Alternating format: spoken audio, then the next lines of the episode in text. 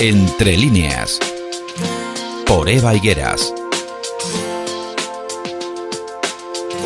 Hoy tengo a mis dos hijas enfadadas conmigo. No, una no, las dos. Y realmente me sabe fatal, pero lo que yo ya no estoy dispuesta a hacer es a dejar de hacer por más tiempo mis cosas en pos de hacer las suyas.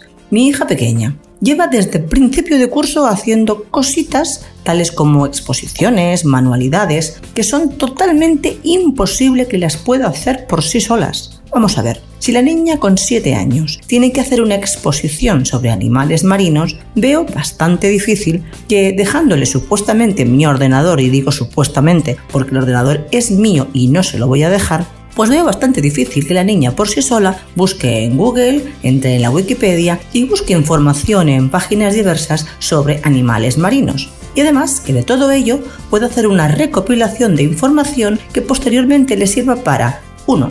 Escribir la información en una cartulina. 2. Escoger fotografías que deberá imprimir y enganchar en la cartulina. Y 3. Traducir toda la información encontrada al catalán, porque claro, evidentemente la exposición debe de ser en catalán.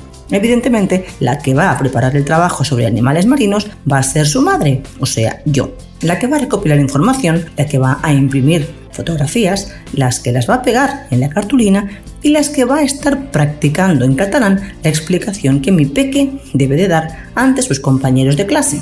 Sí, sí, la que va a pencar voy a ser yo. Y llega la castañada. Niños, tenéis que hacer una manualidad basada en una castaña. Y la castaña es para mamá. Ahora invéntate qué manualidad haces en referencia a una castaña. Pues nada, entro en Google y busco manualidades castañeras. Y ya me veis yendo al chino a comprar material para hacerle a mi hija una castaña, que como la hago en el último día y con prisas, pues me queda así, como debe de ser, como una castaña pero como mínimo mi hija cubre el expediente a costa de mi ataque de ansiedad. Y ahora mi hija mayor. Desde el curso pasado está preparando un trabajo, supuestamente, un trabajo que debe de entregar esta semana.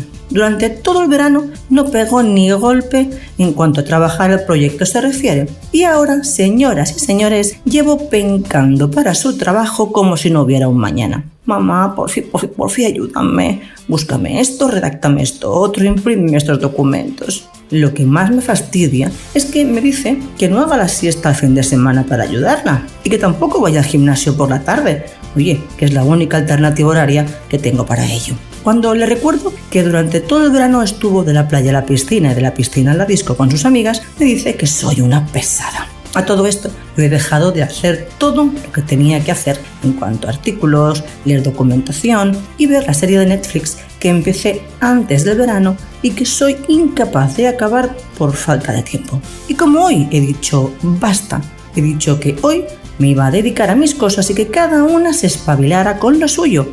Pues sí, resulta que soy para las dos una mala madre. Estaría bien, estaría bien que los colegios dejaran de lado a los padres a la hora de poner tareas a los más pequeños. Y también estaría bien que a la vez que ayudo a mi hija mayor en su trabajo, también ayudara a ella algo en los trabajos de la casa.